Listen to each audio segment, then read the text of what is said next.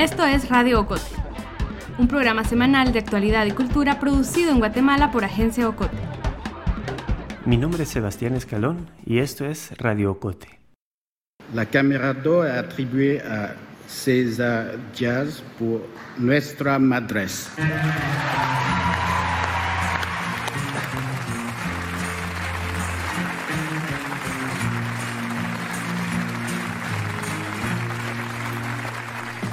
La semana pasada, una increíble noticia estremeció a todo el mundo de la cultura y del cine.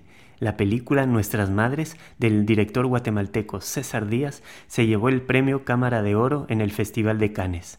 Este premio es uno de los más importantes del festival. Recompensa la mejor primer película de un director. Esto es un hito histórico, algo que parecía inalcanzable.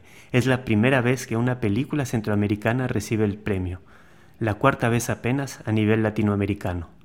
No se puede ver las imágenes de la ceremonia sin emocionarse. El presidente del jurado, el director camboyano Riti Pan, sube al estrado y dice, por unanimidad escogimos esta película que nos sedujo a todos por su gran fuerza, su humildad, su dignidad y su fe en el cine. La Cámara de Oro se atribuye a nuestras madres de César Díaz. César Díaz subió al escenario sin poder contener las lágrimas. Agradeció a los productores y al equipo llorando de emoción. Bonsoir. Y luego, Euh, j'ai, je voudrais avoir, euh, je voudrais dédier ces prix aux, aux 250 000 victimes du génocide guatémaltèque et surtout à ces femmes qui, qui restent encore debout et qui, et qui nous donnent une énorme leçon de vie. Donc merci beaucoup. Le dedicó el premio a las 250.000 víctimas del genocidio guatemalteco y a esas mujeres que siguen de pie y que nos dan una inmensa lección de vida. En Radio Cote estamos doblemente felices por este hito. Dentro del reparto de la película está nada menos que Julio Serrano, fundador y director creativo de Agencia Ocote. Nuestra querida amiga Pamela Guinea, la productora, también fue parte de la creación de Agencia Ocote. Felicidades a todos. César Díaz tiene 41 años y su vida está marcada por el exilio. Cuando tenía ocho años, las amenazas que pesaban sobre su madre los obligaron a ambos a salir hacia México. Allí creció y hasta con 22 años se fue a Bélgica y luego a París. Nuestras Madres no es una historia autobiográfica, pero sí es una película muy personal que narra experiencias parecidas a las que vivió César Díaz. Es una película sobre las cicatrices que dejaron la guerra civil, las desapariciones forzadas y el exilio. Narra la historia de Ernesto, encarnado por el actor Armando Espitía. Ernesto es un joven antropólogo forense cuyo trabajo consiste en buscar a personas desaparecidas durante el conflicto armado. Un día, su búsqueda se vuelve personal. Una mujer indígena le da, sin querer, una pista sobre el destino de su padre, quien también está desaparecido. ¿Y ellos quiénes son? Ellos son los guerrilleros. Estaban ellos en el pueblo cuando entraron los militares. Esta foto lo tengo en la casa. Mateo dijo que quería tener un recuerdo de ellos. ¿Y el guerrillero, él, cómo se llama? No sé, no sé. ¿Pero algún apodo o, o no yo, cómo le decían? No, no, nunca le escuchamos su nombre. Solo le decían el jefe, el jefe y el jefe. No, pero su nombre de verdad o... No, no, no, no sabemos. No sabemos. Necesito salir un momento. No vaya. Para Ernesto empieza una dolorosa inmersión dentro de los secretos mejor guardados de la familia. Todo esto sucede al mismo tiempo que tienen lugar en Guatemala los juicios en contra de los perpetradores de crímenes contra la humanidad. Me reuní con César Díaz un par de semanas antes de que viajara a la costa azul de Francia. Nos encontramos en los jardines de la Universidad Rafael Landívar un día de viento. La conversación tuvo lugar antes de que la Corte de Constitucionalidad invalidara la candidatura de Suri Ríos. Lo digo por lo que escucharán a continuación. Mi primera pregunta para César fue ¿por qué volver al tema de la guerra y al de sus secuelas? Y yo creo que las cicatrices que dejaron son tan profundas que como cineasta o como artista eh, es normal que nos interroguemos sobre esto. O sea, creo que siempre, tú siempre hablas de ti en algún momento, ¿no? Eh, y siempre estás en algún punto plasmado en, lo que estás haciendo. Entonces, para mí era bien importante hablar de la guerra. Sobre todo, además, creo que también esta idea de decir, ya dejemos la guerra atrás, ya pasó, creo que no se vale. O sea, creo que no, no se vale hasta que no haya verdad y haya justicia. Lo que yo quería plasmar, para mí era importante hablar de varias cosas, ¿no? Eh, para mí siempre fue muy impresionante ver a, ver a las mujeres, porque yo creo que es una película de mujeres en el fondo, a pesar de que Ernesto sea el personaje principal, creo que es una peli de mujeres. Ver a las sobrevivientes de la guerra eh, enteras, de pie, peleando, a pesar de todo lo que les había sucedido, ¿no? Y eso para mí siempre ha sido como una lección de, humanidad y de dignidad y de muchas cosas. ¿Y cómo logras eh, usar esas tragedias personales eh, y, convertirlas en cine? Creo que para empezar uno tiene que tener distancia con el objeto con el cual está o sea, trabajando o tratando o dialogando. Creo que no se trata de contar la anécdota de una mujer o la anécdota de un chavo en particular, sino se trata de buscar qué es lo que en esta anécdota lo hace, lo hace universal. O sea, yo creo que si yo hubiera hecho una película en la cual lo que estuviera adelante fuera la necesidad o la voluntad política de denunciar y de... No creo que hubiera sido un objeto artístico interesante. Creo que lo que hace nuestras madres algo, algo que funciona es que antes que nada es un chavo buscando a su papá. Eso no es política, pues es... Esto es lo que nos une como seres humanos, o sea, y eso, y eso es lo que hace es que abre la película a, a que un chino o un australiano o un neozelandés pues pueda, pueda sentirse conectado con ella. Entonces, o... Y, y, ese, y esa era mi voluntad, ¿no? O sea, no hablar de la anécdota, sino hablar de qué es lo que lo, la hace universal, qué es lo que la hace más grande, ¿no? Tu familia también sufrió la guerra, quizás son, son esas heridas que te llevan a tratar estos temas en, en cine. Eh, tal vez me podrías hablar de eso. Sí, sí, sí. Yo creo que yo no tenía ganas de hacer una película autobiográfica. O sea, yo no quería, yo no quería, además no lo es, o sea, concretamente no lo es. Porque si no, yo creo que tampoco hubiera sido interesante. O sea, creo que solo, solo contar la historia biográfica hubiéramos entrado exactamente lo mismo, ¿no? Eh, en cambio, esto creo que la historia de mi familia es una historia como de las de muchos, ¿no? Y, creo que el exilio también nos marcó y... ¿Podrías contarnos algo de la historia de tu familia? Mi madre estudiaba en la San Carlos, entonces fue una activista de, dentro del movimiento estudiantil y después tuvo un, compromiso mucho más profundo, ¿no? Con la, en la guerra. Y eso hizo que nosotros, eh, pues por un lado en algún momento tuviéramos que estar separados y en otro momento, bueno, ya se fue al exilio a México, después yo la alcancé muchos años después, ¿no? Y, y eso hizo que yo generara también una relación particular con el país, ¿no? Una relación que, que me permitía como, como verlo, pero que también te duele, pero que también tampoco tenía en algún momento ganas de regresar, porque además cada vez que regresaba me decían que hablaba raro, que hablaba con mexicano, o sea, son como todas estas, estas cicatrices también del exilio, ¿no? Pero, mm, pero creo que también yo reivindico mi derecho, mi derecho uno a contar esta historia y mi derecho a existir en esta sociedad sin que, teniendo un lugar, ¿no? Porque tampoco se trata de, invisibilizarnos y de y decir que eso no existió. Eso también sería negar la historia. O sea, creo que negar el exilio guatemalteco es también negar la historia. Después de 28 audiencias, los jueces del tribunal condenaron al militar y político Ríos Montt a 50 años de prisión por el delito de genocidio y 30 más por delitos contra deberes de la humanidad. Parte de la película eh, transcurre mientras los juicios ¿no? Eh, por violaciones a los derechos humanos durante la guerra, eh, en especial el, juicio contra Ríos Montt. ¿Cómo fue para ti este, seguir esos juicios? ¿cómo, lo, ¿Cómo lo viviste? ¿Cómo lo pensaste? Yo el juicio, la realidad del juicio la viví en Francia. Y para mí era muy emocionante. O sea, había, había esperanza, había luz, había... Yo no sé, pero para mí Ríos Montt es parte de, mis peores pesadillas. O sea, yo me acuerdo de Ríos Montt de la televisión los domingos por la tarde diciéndole, usted, señora. El que tenga armas contra la institución de armas tiene que ser fusilado, fusilado y no asesinado. ¿Estamos? Las armas, solo el ejército. Las armas, solo el ejército.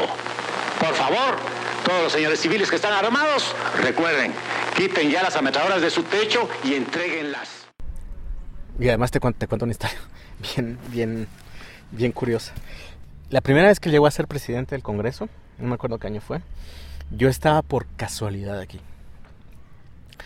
Y yo tenía ganas de ir a ver cómo era cómo eran las la toma de posesión del Congreso. Y cuando yo llego al Congreso, había una fila enorme de gente. Y los agentes de seguridad estaban desbordados, entonces al final me, me dicen a mí y a otro grupo de gente, pasen, pasen por aquí. Entonces yo paso, entro al Congreso sin, sin ningún tipo de, o sea, no me, no me, no me cacharon, no, no abrieron mi bolsa, nada. Entré así tal cual. Entro, estoy ahí y de pronto volteo a ver y veo a Ríos Montt, a un metro. Y me acuerdo que mi primera reacción fue, nadie me, nadie me cateó. O sea, yo le hubiera podido hacer algo a ese hombre en ese momento. Y después dije, puta, qué jodido que ese sea mi primer pensamiento. O sea, qué jodido, o sea, qué tanto daño nos pudieron haber hecho en este pinche país para que el primer, la primera, o sea, no fue que fui a buscar justicia, no, ni madres, o sea, nadie me, nadie me, o sea, le pude haber hecho cualquier cosa a este tipo. Y después dije, no, no. Y te cuento esto porque cuando llega el juicio, yo digo, claro, es que ese es el camino. Entonces lo vi de lejos, ¿no? Y después cuando cae la, la, la como diga, el contraveredicto, pues, o sea, La anulación la anulación, ¿no? La anulación de la sentencia. Eh, dije, no, o sea, la realidad nos atrapó, ¿no? O sea, nosotros creíamos que podíamos vivir una Guatemala distinta y no. Y ahora, pues ves que la hija de, Ríos Montt, Suri Ríos, eh, tiene reales oportunidades si logra presentarse este, de ganar las elecciones. Para ti, ¿qué, es- qué significa eso? Significa que no han habido suficientes películas sobre el tema, o suficientes libros, o suficientes documentales, o suficiente, o sea, yo es algo que realmente no, no, como no entendía que Ríos Montt fuera presidente del Congreso. Y eso que he leído el tema, y me hablan del síndrome de Estocolmo, y me hablan de, de, la, de la amnesia guatemalteca, y me hablan de... Y simplemente yo no lo logro entender. Si Suri llega a presentarse, si Suri llega a ser presidente de la República, es la negación como país. Es negar la historia, y negar la historia es negar lo que somos. Sería decir aquí no pasó nada. O aún peor, aquí puede pasar de todo y no tiene ninguna consecuencia. Él estaba en San Cristóbal. Deja eso, Ernesto. No tengo idea. Quiero saber si estaba o no estaba en San Cristóbal, si es posible que hubiera estado ahí. No tengo puta idea. A veces me preguntas cosas que no diría ni bajo tortura. Volvamos a- al cine, si quieres. Esta es la primera película guatemalteca en Cannes, eh, es en una sección muy importante. Cuéntame qué, qué significa eso para ti y para el cine guatemalteco. Para mí personalmente no me lo creía. O sea, realmente fue cuando a mí me llamaron y, y me, y me lo dijeron. O sea, creo que además de llorar y demás y todo lo que uno hace cuando le dan una noticia de estas, yo no me lo creía e incluso pasé varios días volviendo a ver mi mail y viendo la, la invitación del, del festival, ¿no? Porque es una vitrina muy importante, es una vitrina muy importante para mí como cineasta y espero que esto también abra puertas para mí y abra puertas para la industria guatemalteca, porque creo que el mensaje que tenemos que lanzar al mundo es, en este país tenemos historias, sabemos hacerlas, lo que necesitamos es apoyo para poderlas hacer. Y podemos hacer películas de calidad que puedan competir en esos festivales, en, en- en es- en ese nivel, porque tenemos cosas que contar. Y yo creo que lo interesante de Guate es que es un territorio inexplorado para en el imaginario mundial. Entonces descubrir cosas de Guate, o sea, no tienes idea de la cantidad de preguntas que yo tengo sobre, "Y, no sabíamos que eso pasó en Guatemala. Y eso es terrible, eso es terrible. Eso significa que no existimos en la historia, no existimos en el mundo. o sea, ten- y, y- y qué triste que tengamos que existir porque en este país se, se mataron a 200 mil personas Y, otra cosa que es para, mucha gente que no lo entiende fuera es por qué no lo sabemos, ¿no? Y para mí la explicación básica de eso es que la, la gran mayoría de los muertos son indígenas. Si estos 200.000 muertos hubieran sido blancos o mestizos, o ladinos, o criollos, el mundo entero hubiera caído encima. Pero son indígenas. Entonces no le importa a nadie.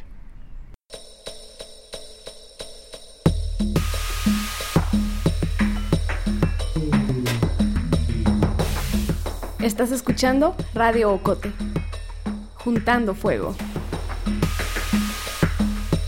La pena. Antes de regresar a Guatemala, estabas en, Francia y ahí trabajaste en diversas producciones, ¿no? Para la televisión, incluso publicidad. Cuéntanos algo de, de ese periodo. Muchas veces fue para ganarme la vida. O sea, yo de hecho estudié guion. O sea, yo lo que hubiera soñado, en el fondo, es cuando, saliendo de la escuela poder escribir para mucha gente y poder dirigir y demás. Y después la realidad de, Europa te, regresa, por un lado, a, Pues tú eres un latino extranjero migrante, ¿no? Va a pasar. eso es, un, esa es una primera realidad, ¿no? Y dos, la realidad del medio, que es bien jodida, ¿no? Entonces yo, yo de pronto dije, bueno, ¿cuál es el oficio dentro del cine con el cual me podría ganar la vida lo más rápidamente posible? Y fue la edición. Entonces yo no estudié edición, sino yo aprendí a usar los programas y todo eso de una manera bastante empírica. Porque para mí, cuando tú escribes un guion, eh, lo escribes con palabras y cuando tú editas una película, la vuelves a escribir con las imágenes y los sonidos, ¿no? Para mí eran los, los dos oficios para mí son muy, muy similares, ¿no? Fue así como empecé a, editar y, y básicamente edité cosas que hoy por hoy no estoy seguro que podría... Sí, asumo todo lo que he hecho, pues, pero es como...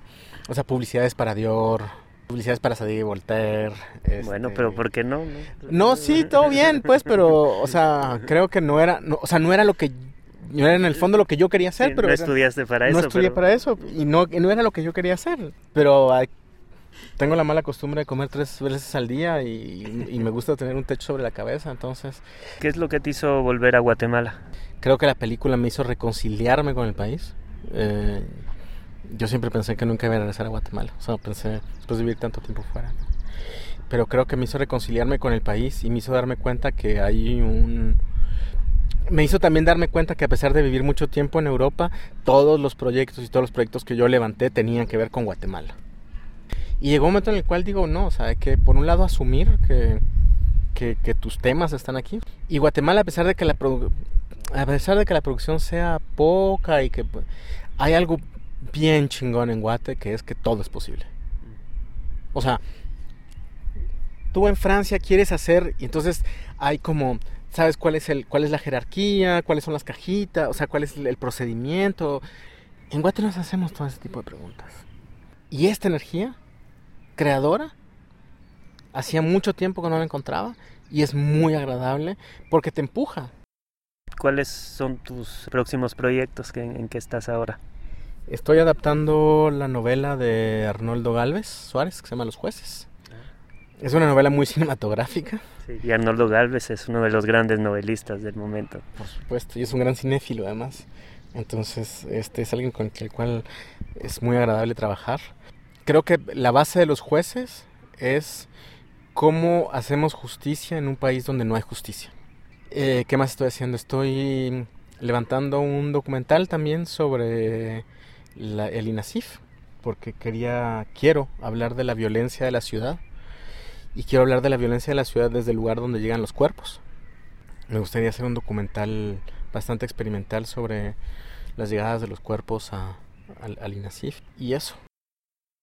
César Díaz también es miembro de la Asociación Guatemalteca del Audiovisual y la Cinematografía, esta asociación, fundada en 2007, busca desde hace varios años que el Congreso apruebe la ley de cine, una ley que quiere regular cómo se hace el cine en Guatemala, promover la formación de profesionales del cine y, poner algunos requisitos a las productoras extranjeras que vienen a filmar a Guatemala. También busca la creación de un fondo para la producción de cine, es decir, quiere que el Estado de Guatemala se convierta en coproductor y apoye a la incipiente industria fílmica nacional. Esta idea no tiene nada de revolucionario. Muchos países latinoamericanos, México, Colombia, Argentina, Ecuador, tienen fondos nacionales de producción. Entienden que el buen cine es parte de la imagen que cada país proyecta hacia el exterior y que más que un gasto, estos fondos son una inversión. Pero queda una duda. ¿De dónde sacaría dinero el gobierno para producir cine? Bueno, hay varias, hay varias posibilidades, ¿no? Una posibilidad, no digo que sea la única, es poner un impuesto a los a las salas de cine, o sea, a los tickets que la gente compra. Esto, la gran paradoja de Guatemala es que es un país donde se ve mucho cine, o sea, la gente va al cine. Entonces, si nosotros le pusiéramos un impuesto a esos tickets y, y esto fuera un fondo común para que después pudiéramos producir, eh, pues sería benéfico para el país. Porque además, yo lo que siempre he dicho es que este fondo no es no es que el Estado te está regalando dinero para hacer una película. O sea, hacer una película significa que tú rentas oficinas, contratas gente, rentas equipo, eh, vas a hoteles. Es, es, una manera de hacer circular el dinero. O sea, no es que te van a dar dinero y ya te, tú te guardas tu dinero y te vas a tu casa. No, ese dinero se reinvierte en el país, se reinvierte en impuestos además que tú sigues pagando, ¿no? Pero para mí también lo importante de este fondo es que existan reglas claras. O sea, yo he sido jurado en fondos en Bélgica, en Ecuador, o sea, entonces, un jurado internacional, convocatorias, para que no tengamos la, la impresión de que, de que los apoyos del Ministerio de Cultura se dan de a dedo la mayoría de los países que producen cine tienen este tipo de, fondos, ¿no? De ayudas estatales. Todos los países que han desarrollado su industria cinematográfica, todos, ha sido a través de una ayuda estatal. E incluso esta gente que habla de, liberalismo absoluto, o sea, de los Estados Unidos, tú mira los créditos de The Walking Dead hoy y vas a ver el logo del estado de Oregon. ¿Por qué? Porque el estado de Oregon desde hace años tiene un estímulo fiscal en el cual por cada dólar que tú inviertes en el estado de Oregon, el estado de Oregon te da un, dólar de regreso. ¿Eso qué se llama? Apoyo estatal. o sea, a, mí hay gente que dice, lo que pasa es que en Hollywood no pasa eso. Pero por supuesto que pasa eso. El estado de California tiene exactamente lo mismo. Y tú quieres, tú quieres ir a Nueva York a filmar y, y el estado te puede, te puede dar un estímulo fiscal para poder filmar en Nueva York. Entonces, aprendamos de, lo que está sucediendo en el mundo y apliquémoslo en Guatemala. César Díaz es el director de la película Nuestras Madres, que acaba de ser galardonada en el Festival de Cannes. En un momento de la entrevista dije que Nuestras Madres era la primera película guatemalteca en haber participado en el Festival de Cannes. Era pues un error. Los documentales Ángeles con hambre y Síndrome de pluricarencia infantil de Marcel Reichenbach y Carlos Monzón ganaron premios en Cannes en los años 50. Julio Hernández Cordón e Isabel Acevedo también han presentado sus películas en Cannes, aunque con producciones mexicanas. Y recordar que en 1970 Miguel Ángel Asturias fue presidente del jurado del Festival de Cannes. Desde Radio Cote felicitamos a todos los técnicos, directores, productores y actores que dan vida al cine guatemalteco, a pesar de todas las dificultades y escollos.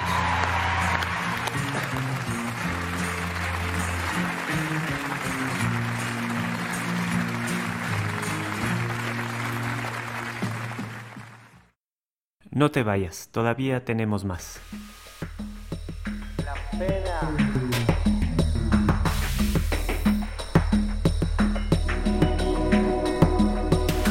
Radio Cote, suscríbete en iTunes, Spotify, Google Podcast o tu plataforma de podcast favorita. Síguenos en las redes sociales de Agencia Ocote y busca nuestros contenidos en la página web agenciaocote.com.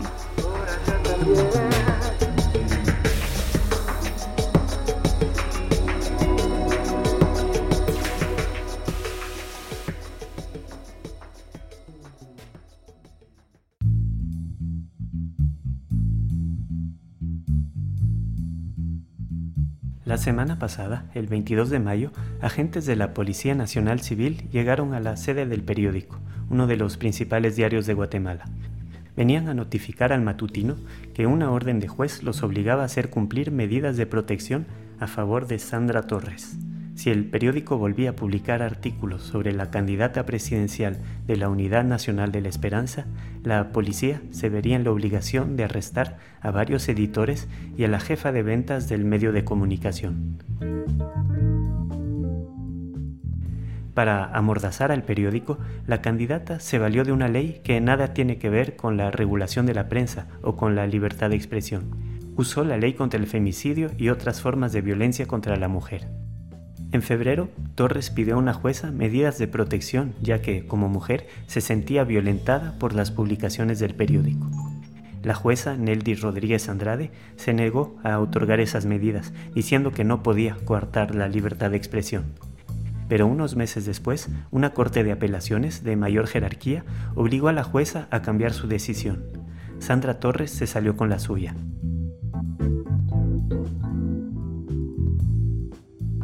A principios de abril, la política había logrado medidas de protección, pero esta vez en contra de los fiscales de la FESI, la Fiscalía Especial contra la Impunidad.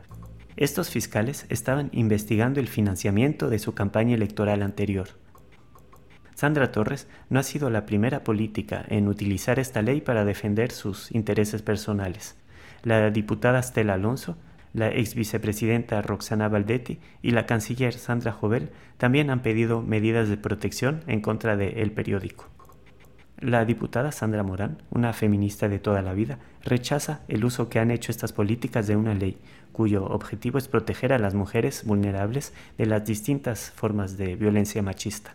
Yo lamento mucho que, las, las eh, colegas que están en el ámbito político usen esta ley en función de salvaguardar sus propios intereses. Es decir, puede ser que ellas se sienten afectadas y pueden ser que ellas se sienten violentadas. Sin embargo, en el caso, por ejemplo, de Sandra Torres, se da en un marco de una persecución legal por un por indicios de una, un acto delictivo. Ella es candidata presidencial. Todos los medios y toda la ciudadanía debe y puede hablar sobre ella. Los efectos de esa acción es que prácticamente eh, censura a un medio de, comunicación.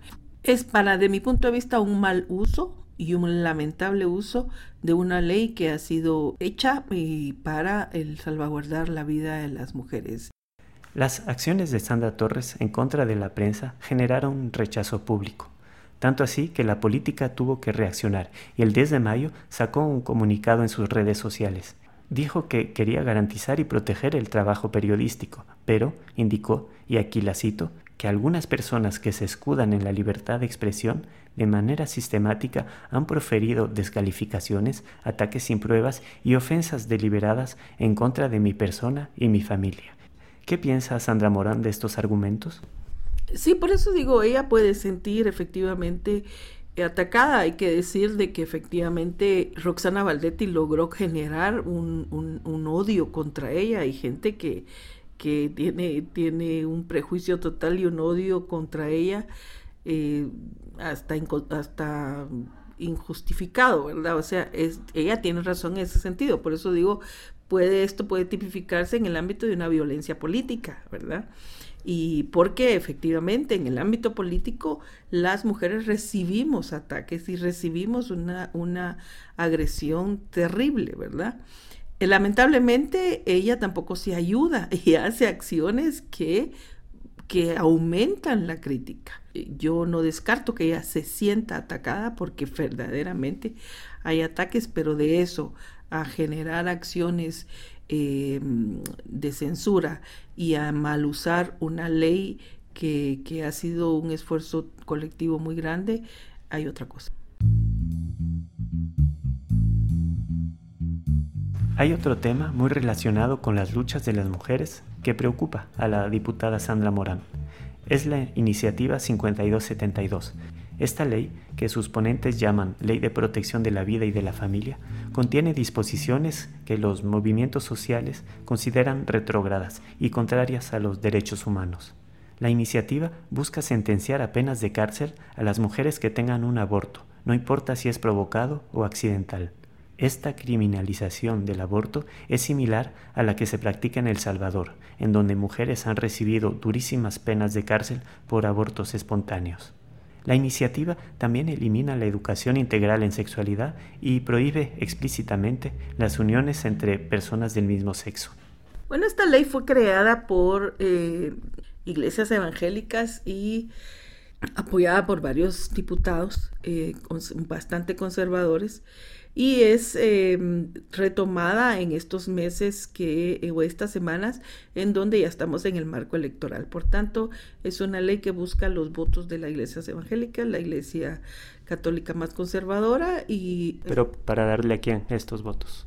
Ah, para dárselo a Viva o a todos podría ser incluso al FCN, es decir, ellos generan y ratifican que solo hay una familia, mamá, papá e hijos, y discriminan a la diversidad de familias que tenemos en este país. No solo la familia que puede existir, que es la familia eh, formada por dos personas del mismo sexo, esa es una familia, pero también hay familias monoparentales, hay familias ampliadas, somos un país afectado por la guerra, por las migraciones, por la violencia, entonces tenemos diferentes y somos un país muy afectado por la paternidad irresponsable. Para la diputada, mucho del contenido de la ley es discriminatorio. Por ejemplo, al inicio de la ley se hace mención a la moral cristiana como algo que hay que proteger a través de las leyes. Esto, claro, es contrario a la laicidad inscrita en la Constitución y avalada por tratados internacionales firmados por Guatemala. En la reforma al, código dice, eh, el matrimonio es eh, la unión entre un hombre y una mujer así nacidos. Ese agregado y así nacidos implica no solo la ratificación, que es un matrimonio heterosexual, sino que además generan acciones en contra de las personas trans. Entonces me parece horroroso el hecho de que hayan personas que eh, usan el poder que tienen para evitar que hayan personas que concreten su amor, su relación. Para Sandra Morán, esta iniciativa no es el fruto de un pequeño grupo de diputados o de organizaciones antiaborto locales. Bueno, eso es un movimiento que estamos viviendo a nivel mundial, ¿verdad? Y que está afectando pues los avances de la agenda de las mujeres y de la diversidad sexual en todos lados. Entonces es porque este que empezó como un movimiento en los años 70, hoy ha creado redes, ha creado incidencia, ha, quedado, ha creado tanques de pensamiento, es decir, de verdad están organizados, es un movimiento que va gestándose y entonces este fundamentalismo es una reacción y es un miedo a lo que ellos consideran que no es lo normal. Como prueba de lo que dice Sandra Morán, recordemos que los congresistas del estado de Alabama acaban de votar una ley que prohíbe casi todas las formas de aborto y castiga con hasta 99 años de cárcel a los doctores que realicen abortos en el estado. Allá también, los colectivos de mujeres esperan que esta ley sea declarada inconstitucional por la Corte Suprema. Es muy clara la disputa de poder que hay entre las dos agendas ya vimos Costa Rica, ya vimos las declaraciones de Bukele, ahora es Guatemala, eh, ya hay, esos movimientos en Estados Unidos, algunas expresiones en Canadá, Bolsonaro ni decirlo, y bueno, son parte de las propuestas eh, que están presentes en los países. Sandra Morán es diputada y fue electa en el 2015 con el partido Convergencia.